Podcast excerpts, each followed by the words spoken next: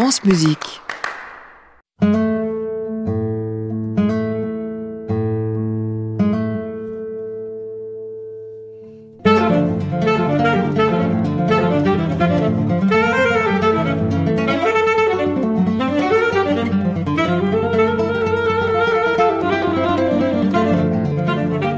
Carrefour des Américains.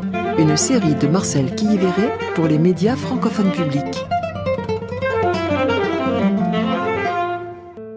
1963, l'année du séjour d'Allen Ginsberg à La Havane.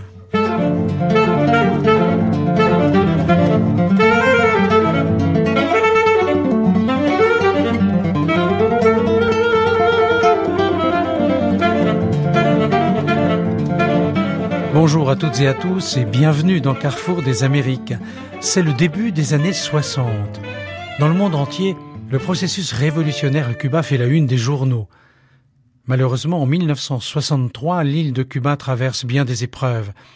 Le 3 octobre, un cyclone dévastateur frappe le pays et occasionne la mort de 1300 personnes et la destruction de 11 000 habitations. Les résultats de la safra, la récolte de canne à sucre, sont catastrophiques. Le slogan de Fidel Castro, Akeban ban, allez, on y va, on va gagner, a fait long feu. La population vit de plus en plus mal. Beaucoup de Cubains choisissent de quitter le pays en laissant obligatoirement tout derrière eux. Sous aucune dictature auparavant, il n'y avait eu un tel exode à Cuba. En 1963, le gouvernement chiffre à 250 000 le nombre d'exilés. C'est pour le pays la perte d'une grande partie de la classe moyenne. À l'étranger, la révolution est toujours ardemment célébrée, en particulier aux États-Unis. En 1962, le compositeur cubain Héctor Angulo, élève de Julian Orbon, est à New York dans un camp d'été. Il enseigne aux enfants à chanter la version qu'avait réalisée Orbon de la célèbre Guantanamera de Joséito Fernandez. Orbon l'avait développée musicalement et l'avait adaptée au vers du poète José Martí. Le chanteur américain Pete Seeger l'entend et il décide de la chanter à Carnegie Hall le 8 juin 1963. Pete Seeger et Hector Angulo s'attribuent alors la paternité de l'arrangement réalisé par Orbon.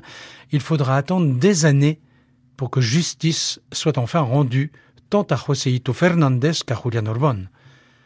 C'est Pete Seeger qui a popularisé cette version dans le monde entier.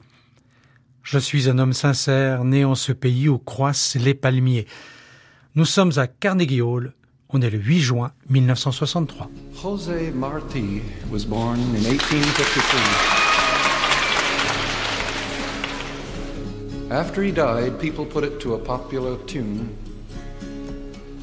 Guantanamera, Guajira Guantanamera, Guantanamera, Guajira Guantanamera. Yo soy un hombre sincero, de donde crece la palma. Yo soy un hombre sincero, de donde crece la palma. Antes de morir me quiero, echa mis versos del alma.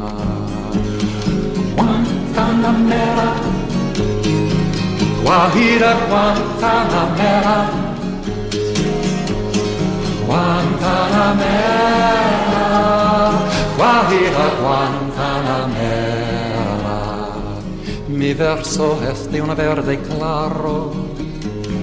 Y de un carmen encendido.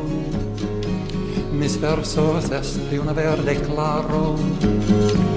Y de un carmen encendido.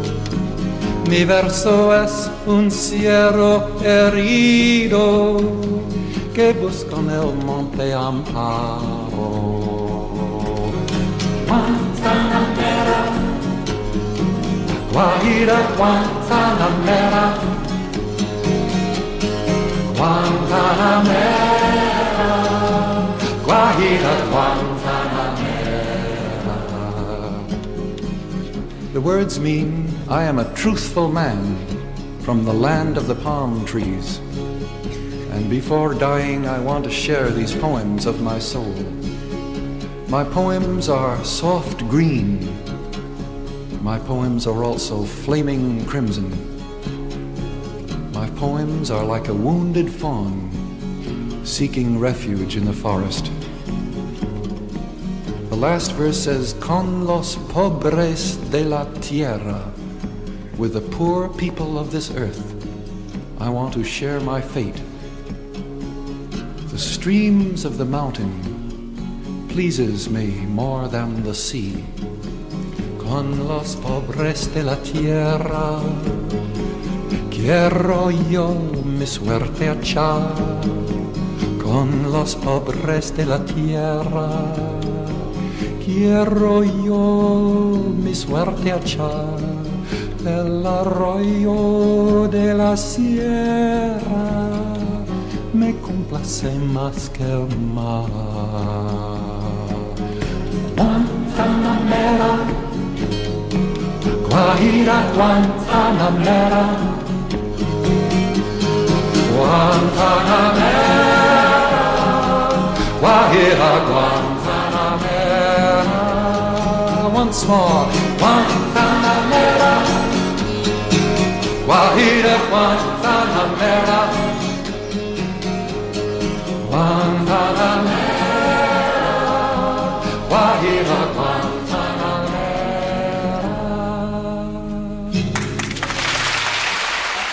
Cette version de la Guantanamera que chantait ici Pete Seeger, on la doit bien à Julian Orbon. En 1963, Orbon vit depuis trois ans au Mexique. Depuis son départ de Cuba, il enseigne au Conservatoire de la capitale. Il est invité cette année-là à diriger un master en composition aux États-Unis et il décide de rester là-bas. Il s'établit à New York dans le même immeuble que le claveciniste colombien Rafael Puyana qui lui commande aussitôt une œuvre. C'est la partita numéro un pour clavecin.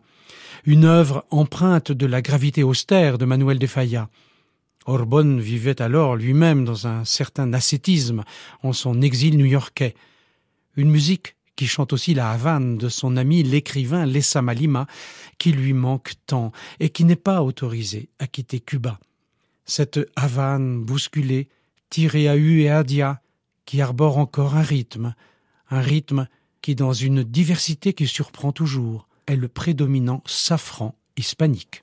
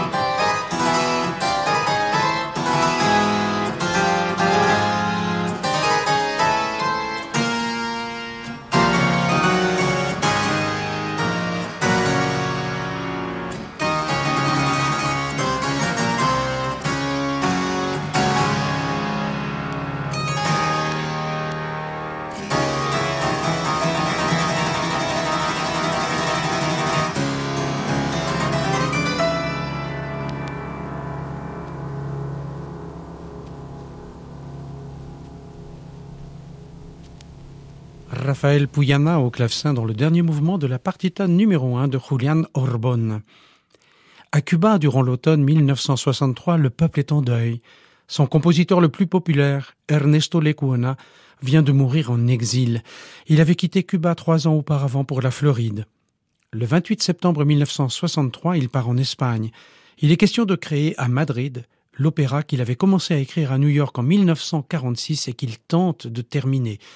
Le projet n'aboutit pas, Lecuona est très malade, il décide malgré tout de partir à Tenerife sur les traces de sa famille, de son père surtout, qui était canarien.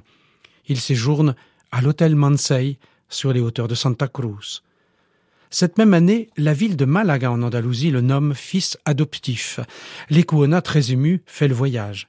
Il offre à la ville une statue de la Vierge de la Caridad del Cobre, la patronne de Cuba, et il fait dire des messes pour les victimes du cyclone qui s'est abattu sur l'île. De retour à Santa Cruz, sa maladie s'aggrave soudainement. Il meurt à l'hôtel Mansei la nuit du 29 novembre 1963. Son corps est transféré à Madrid. La Société espagnole des auteurs et compositeurs organise un service religieux avec la participation de l'orchestre symphonique de la ville. Sur le cercueil, le drapeau cubain. De grands hommages dans toute l'Espagne, mais à Cuba, rien, ou presque. Seule une courte note en page 7 du quotidien Révolution. Mais la nouvelle se répand à travers tout le pays. Le 13 décembre, Lecuona est inhumé au cimetière de Westchester dans l'État de New York. Son testament précise que ses restes pourront reposer à Cuba le jour où la démocratie y sera restaurée. Cuba où sa musique sera interdite pendant de longs mois.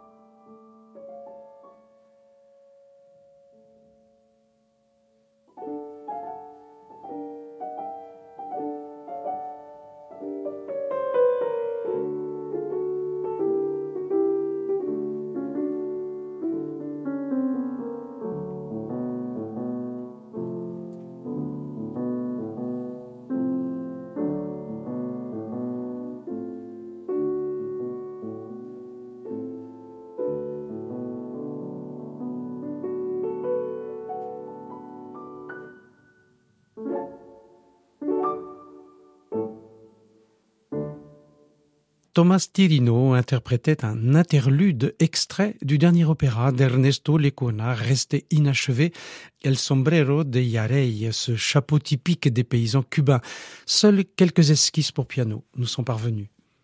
En 1996, Félix Guerrero, âgé de 80 ans, grand ami et fidèle collaborateur de l'Ecuana, nous parle de son maître. J'avais 7 ans. Mon père était guitariste.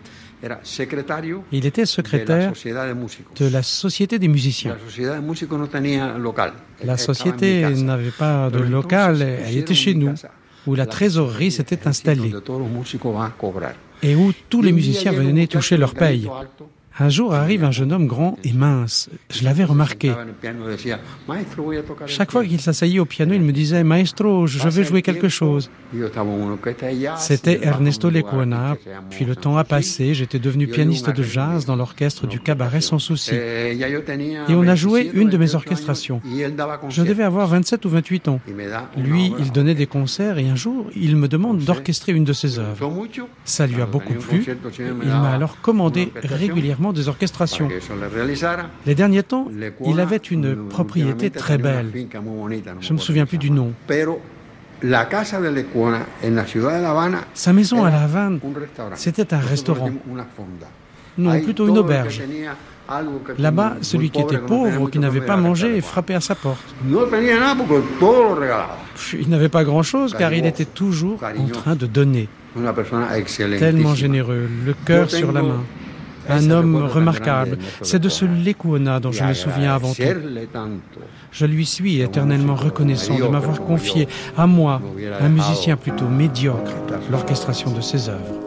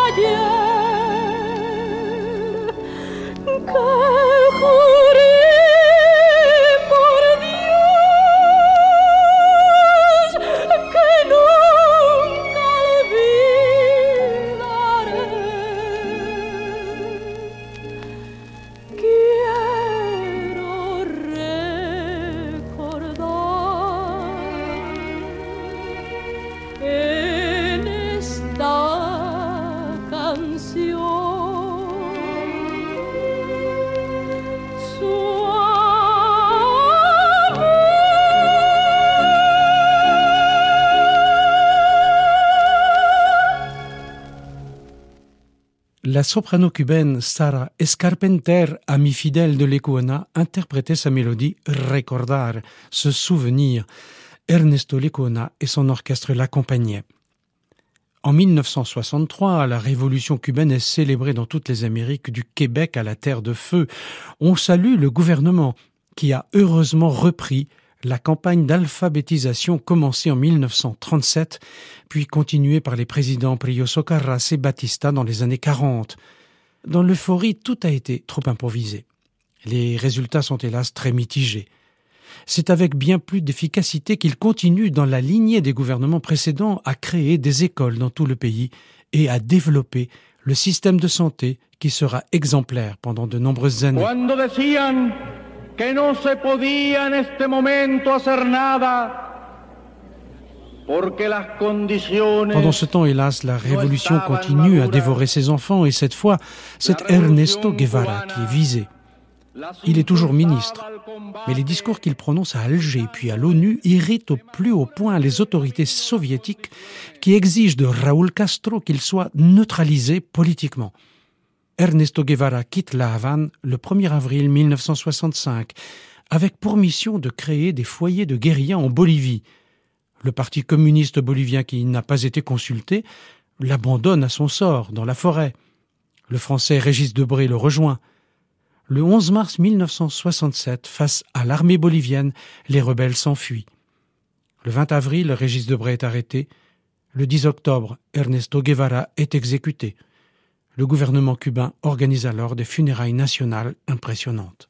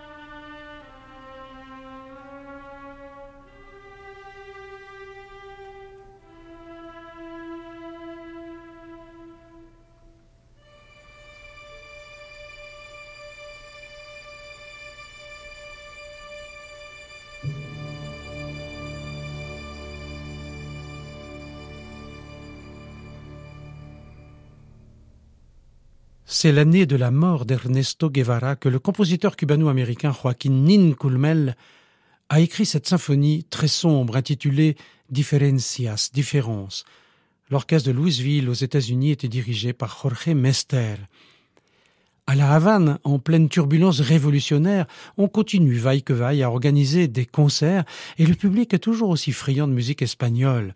Il réserve un triomphe à la création du Concerto d'Aranjuez de Joaquín Rodrigo le 16 octobre 1965 et c'est Félix Guerrero qui est à la tête de l'orchestre philharmonique. Le soliste, c'est le jeune virtuose Léo Brauer, le petit-neveu d'Ernesto Lecuona. Il enseigne la composition au Conservatoire de La Havane et il devient l'ambassadeur musical de la révolution cubaine à travers le monde. Cette année-là, la compositrice Gisela Hernandez vient de terminer une série de leaders cubains pour chant et piano. Les deux derniers sont composés sur des textes de poètes de la revue Orígenes Origine. Le poème de Garcia Marrus évoque la difficile recherche de l'autre, de l'être aimé, la solitude essentielle. Comment pourras-tu venir vers moi en ce jour désolé? Comment me rejoindras-tu ici, où je vis sans espoir? Carrefour des Amériques, Marcel Quillévéré.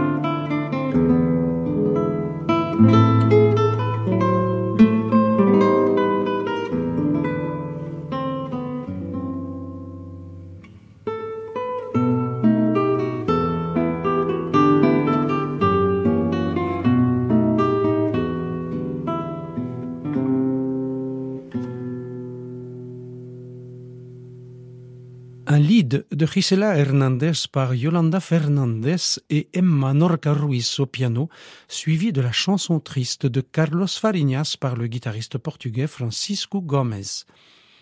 Fariñas a alors 30 ans. Il aime sortir des sentiers rebattus de la musique officielle ou de la musique électroacoustique défendue par l'avant-garde. Pendant ce temps, à la Havane, l'épuration continue. L'écrivain Guillermo Cabrera Infante, attaché culturel à Bruxelles, est rappelé à Cuba et aussitôt arrêté. Interrogé par la sécurité d'État, il est mis au secret avant d'être autorisé à s'exiler en Espagne puis en Angleterre où il s'établit c'est à Londres qu'il publie en 1968 son célèbre roman Tres Tristes Tigres, les trois tristes tigres, qu'il avait intitulé dans une première version Elle chantait des boléros. Il y raconte la vie nocturne et musicale à la Havane en 1958, une œuvre interdite à Cuba, car trop contre-révolutionnaire et décadente. Dans le roman, l'artiste qui chante des boléros sous le nom d'Estrella, c'est en réalité la merveilleuse chanteuse noire Freddy, qui a dû quitter Cuba après la Révolution juste après avoir enregistré son seul album en 1960. Un album réédité heureusement bien des années après à Miami, ce qui l'a sauvé de l'oubli et l'a rendu célèbre dans le monde entier. Entre-temps, Freddy était allé au Venezuela, au Mexique, en Floride et enfin à Porto Rico où elle a chanté plusieurs fois à la télévision. Freddy est morte à San Juan le 31 juin 1961, pratiquement oubliée. On l'écoute dans La Cita, le rendez-vous, enregistré à La Havane en 1960, peu avant son exil.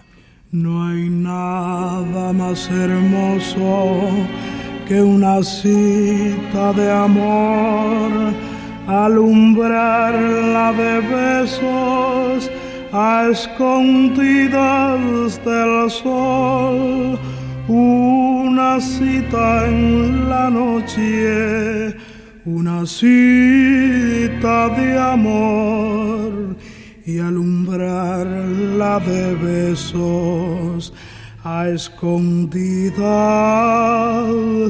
tú y yo.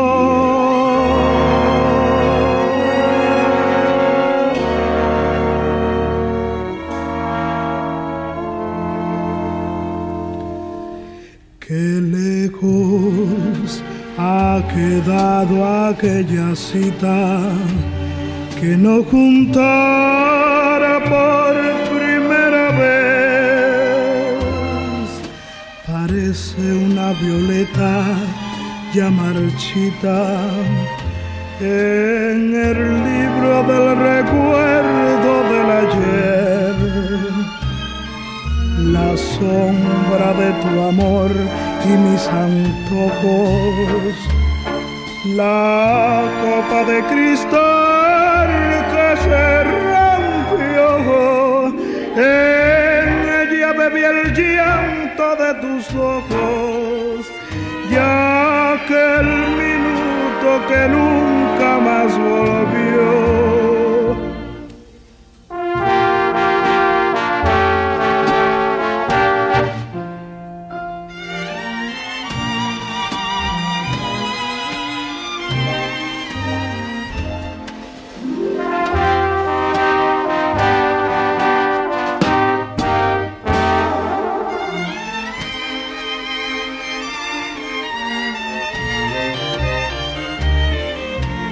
Sombra de tu amor y mis antojos, la copa de cristal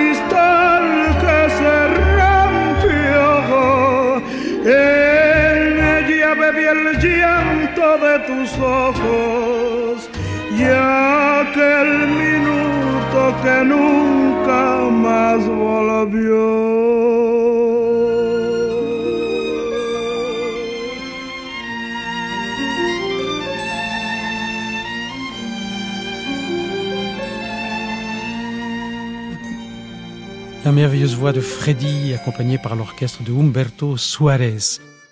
En 1964, l'écrivain de la Beat Generation, Alan Ginsberg, ardent défenseur de Fidel Castro, est invité à Cuba. C'est à l'époque un jeune hippie dans l'âme. Il s'en souvient dans ses mémoires. J'avais de la sympathie pour la révolution cubaine. je figurais au jury d'un prix littéraire. À Cuba, j'ai continué à parler comme je parlerai ici ou ailleurs. J'ai même suggéré qu'on invite les Beatles à Cuba. Oh là là, des décadents, m'a-t-on répondu. D'ailleurs, à ma grande surprise, alors même que cela avait été le style distinctif de Castro et des libérateurs, il était très mal vu de porter la barbe et les cheveux longs sur la rampa, la promenade principale de la Havane. Les gens étaient interpellés par la police et arrêtés parce qu'ils avaient des cheveux longs. On les accusait d'être des existentialistes et d'être dégénérés. Un soir, le gouvernement nous a invités à aller écouter du feeling dans une boîte. De jeunes poètes havanais nous ont rejoints.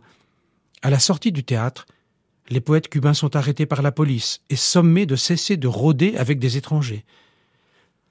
Pour Ginsberg, c'est évidemment un choc. On est loin ici de la vie hippie de New York et de l'image idyllique qu'il se faisait de la révolution cubaine. Pourtant, à la Havane, l'écrivain Lessama Lima l'avait mis en garde. Il lui avait parlé de ses amis exilés à New York, dont la séparation lui est très cruelle, en particulier celle du compositeur Julian Orbon.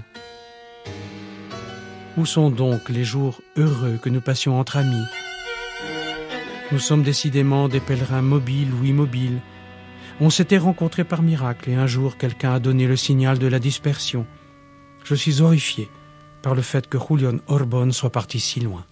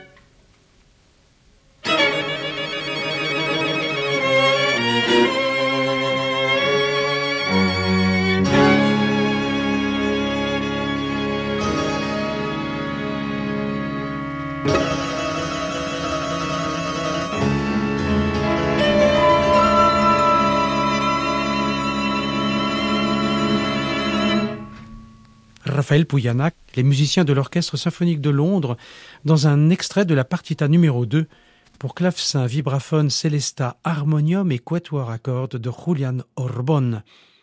Julian Orbon qui vit toujours à New York, très chichement, en donnant des cours privés et des conférences à Columbia University et à Washington.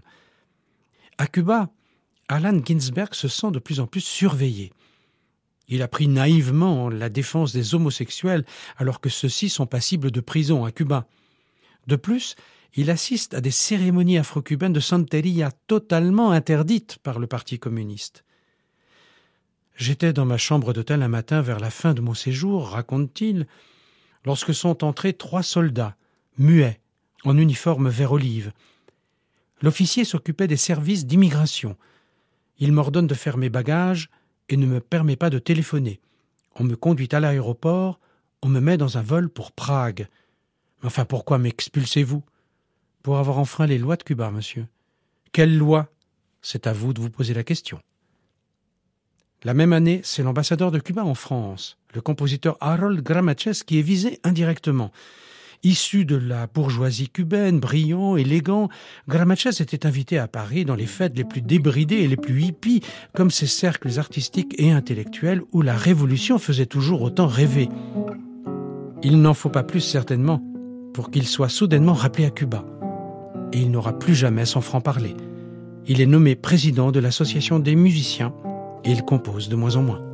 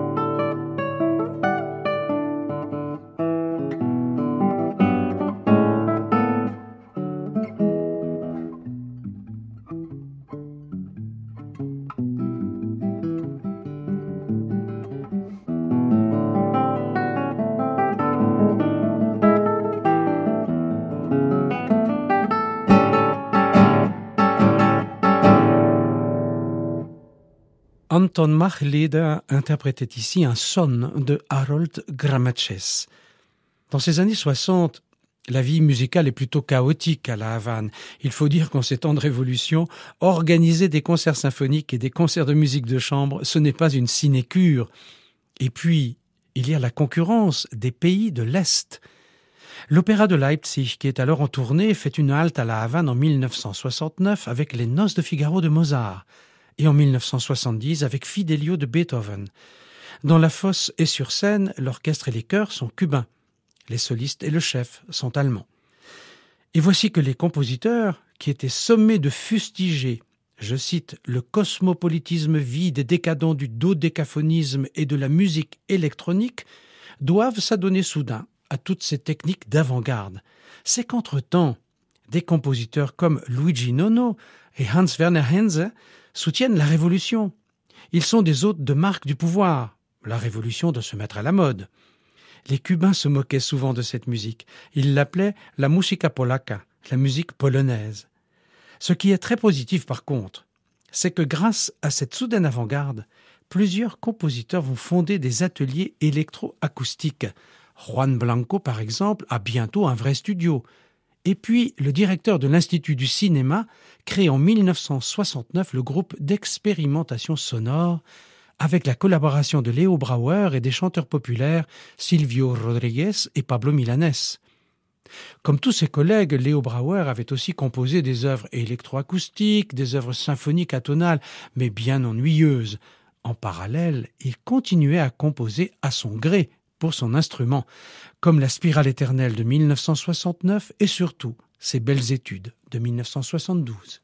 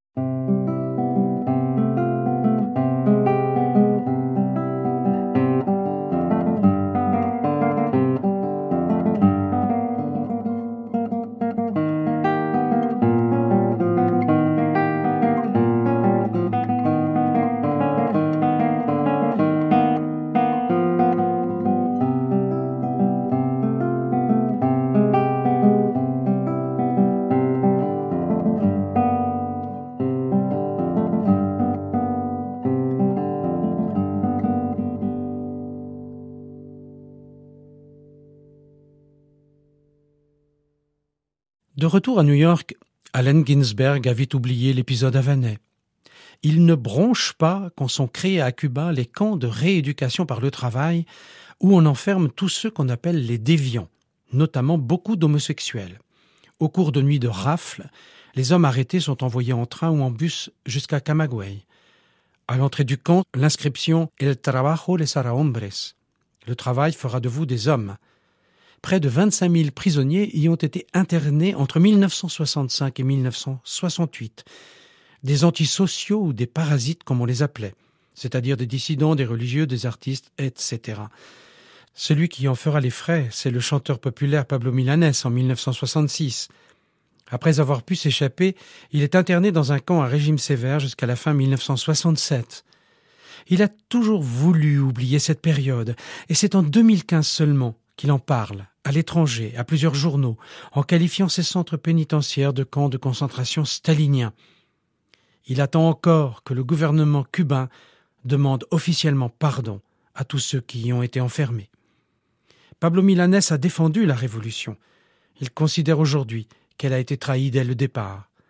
À Madrid, il critique publiquement en 2015 l'absence de liberté d'expression, l'interdiction de manifester dans la rue, l'absence de syndicats libres. Lui qui a toujours chanté la liberté d'aimer et de se rebeller, et qui a été aussi l'un des cofondateurs de la Nueva Trova cubaine. L'une de ses plus belles chansons s'intitule Para vivir, pour vivre. J'ai trop joué à te rendre heureuse, mais il me manquait le désir, tu disais me comprendre, mourir d'amour pour moi, mais la vie exigeait davantage. Muchas veces te dije que antes de hacerlo.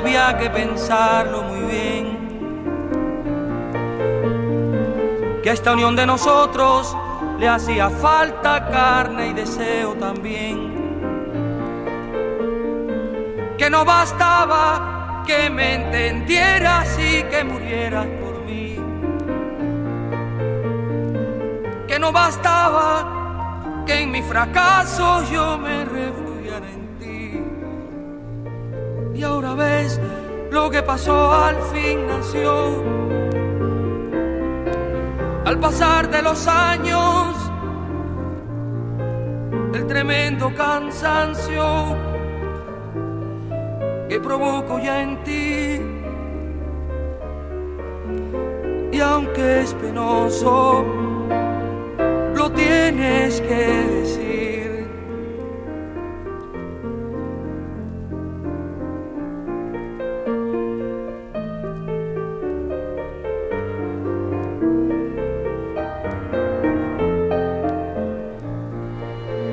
Parte esperaba que un día el tiempo se hiciera cargo del Si así no hubiera sido, yo habría seguido jugando a hacerte feliz. Y aunque el llanto es amargo, piensa en los años que tienes para vivir. Que mi dolor no es menos y lo peor es que ya no puedo sentir. Y ahora tratar de conquistar con vano afán este tiempo perdido que nos deja vencidos sin poder conocer eso que llaman amor para vivir,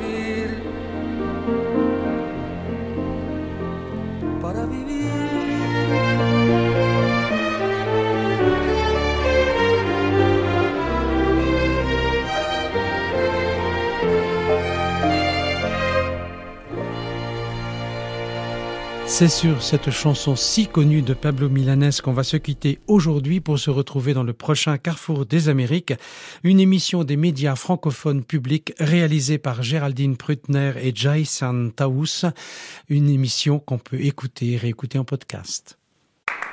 À réécouter sur francemusique.fr.